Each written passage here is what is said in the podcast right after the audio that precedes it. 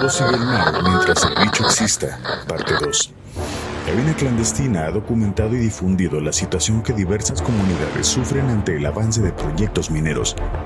Es por ello que recupera las palabras escritas por Miguel Ángel Mijangos Leal, publicadas el 9 de mayo de 2023 en el medio Chiapas Paralelo, al respecto de las modificaciones a la ley minera.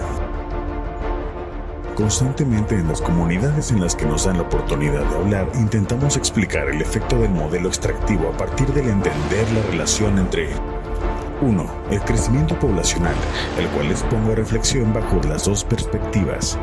A. Somos 8 mil millones de habitantes y aproximadamente cada 10 años tenemos mil millones de habitantes más. Y B. Cosas tan básicas como la implantación de la obsolescencia programada nos hace consumidores frecuentes de elementos vinculados al modelo extractivo minero que ofrecemos con el frenesí o locura del consumismo.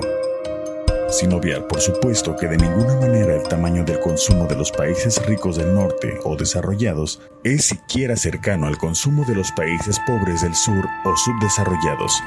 Por lo tanto, es muy importante hacer énfasis en las gigantescas asimetrías creadas a partir del modelo de desarrollo que nos han impuesto.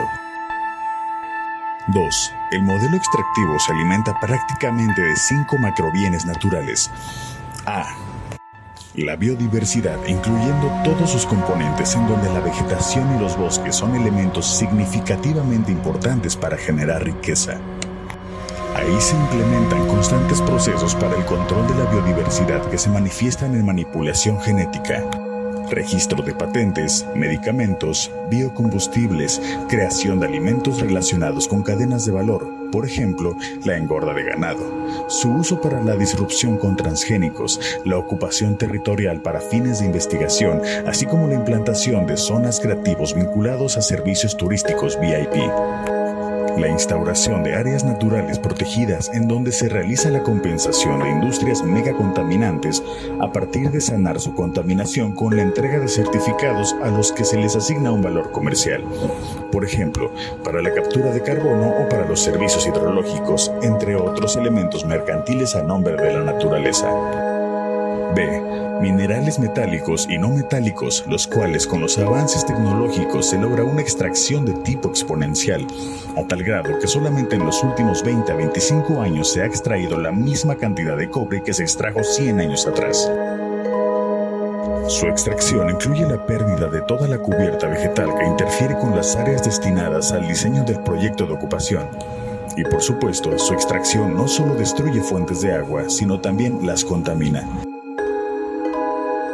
Además que durante el procesamiento de los minerales hay un uso excesivo de agua que acelera la aparición de condiciones de estrés hidrológico sobre cuencas enteras. C. Fósiles combustibles convencionales y no convencionales, a los que conozco como la trilogía perfecta, petróleo, gas natural y carbón, que son en sí mismos el pilar de la economía hegemónica mundial, ya que con ellos generamos el 85% de la energía que consume este modelito extractivo así que ni al caso mencionar los daños del respecto que hoy de manera simplista conocemos como calentamiento global. D. Agua, bien natural para la vida en constante disputa con el modelo agropecuario de producción, la industria, la generación de energía y el consumo doméstico. Sin ella, el modelo extractivo en conjunto perece, por lo tanto, la disputa por ella es significativamente importante.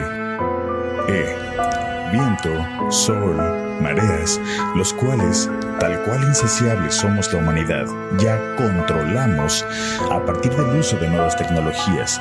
Se les aprovecha, sin embargo, en vez de significar fuentes alternativas diferentes, estas se consolidan como complementarias y se implementan bajo la misma lógica de acumulación por disposición, que es el centro del modelo extractivo.